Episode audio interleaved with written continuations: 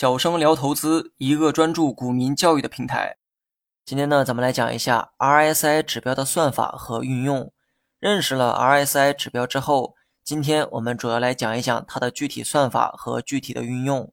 按照顺序，先来说一说指标的算法。N 日的 RSI 等于 N 日内收盘涨幅平均值除以（括号 N 日内收盘涨幅平均值）加上 N 日内收盘跌幅平均值，最后乘上百分百。算法呢很简单哈，建议大家仔细看文稿进行理解。先来解释一下什么是 N 日的 RSI，这里面的 N 指的是具体的日期。那么上期内容我们也说过哈，RSI 由三条线组成。这三条线背后的算法都是一样的，只不过计算的周期不一样。大家呢可以看一下文稿中的图片，图片中黄线代表六日 RSI，说明黄线是以六天为周期计算出来的线条。那么现在呢，把它套用到公式当中，六日内收盘涨幅的平均值除以（括号）六日内收盘涨幅平均值加上六日内收盘跌幅平均值，最后乘上百分百。得出的就是黄线的数值，那么其他两条线的算法也是同样如此，只需要把日期换成十二或者是二十四就可以。那么肯定也有人不理解什么是收盘涨幅平均值，什么又是收盘跌幅平均值。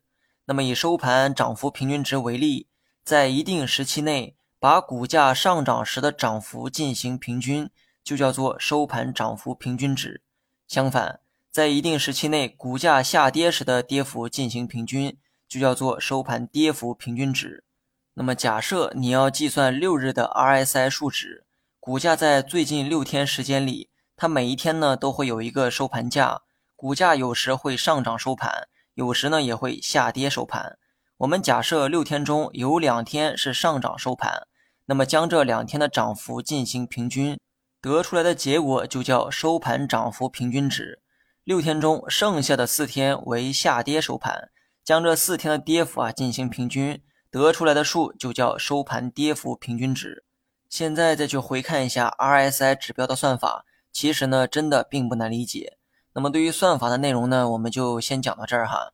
每一次讲算法，很多人呢就容易犯困，也没有动力继续听下去。就像上物理课的时候，讲计算的时候都在打瞌睡，但到了实验课就变得精神饱满。那么接下来我们就进入到实验课的流程，也就是 RSI 的具体使用方法。其实 RSI 和 KDJ 有很多相同之处，金叉死叉、超买超卖的原理都是相通的。我们呢先来讲一讲金叉和死叉形态。RSI 金叉死叉主要参考两条线，分别是黄线和蓝线，也就是周期最短的六日 RSI 和周期最长的二十四日 RSI。有人或许啊有不一样的看法，但我觉得我给的这个建议啊还是比较有说服力的，因为这两条线周期的差距比较大，能更加直观的判断弱转强或强转弱的过程。如果两条线的周期啊比较相近，那么强弱的界限就变得有一些模糊。当黄线自下而上击穿蓝线为金叉，说明股价短期开始走强，逐渐强于长期走势。此时呢为短期买入信号，相反，黄线自上而下跌破蓝线，说明股价短期开始走弱，逐渐弱于长期走势。此时呢为短期卖出信号。但这里啊需要注意一点，参考金叉死叉的时候，一定要注意蓝线所处的区间。如果是金叉，一定要保证蓝线在五十以下，也就是蓝线的数值在五十以下。此时黄线和蓝线形成金叉，才有一定的参考价值。相反，蓝线的数值在五十以上，此时黄线和蓝线形成的死叉，它才有一定的参考价值。然后呢，再来讲一讲超买超卖形态，跟 KDJ 指标一样，以二十和八十为界，当 RSI 处在二十以下为超卖区间，此时呢为买入信号。当 RSI 处在八十以上为超买区间，此时呢为卖出信号。至于你参考哪一条线啊，都可以哈，因为哪一条线都适用于这个结论。但是我建议参考 RSI 中的绿线，也就是十二日的 RSI 线，因为黄线太敏感，蓝线太迟钝，绿线的参考价值啊会比较突出。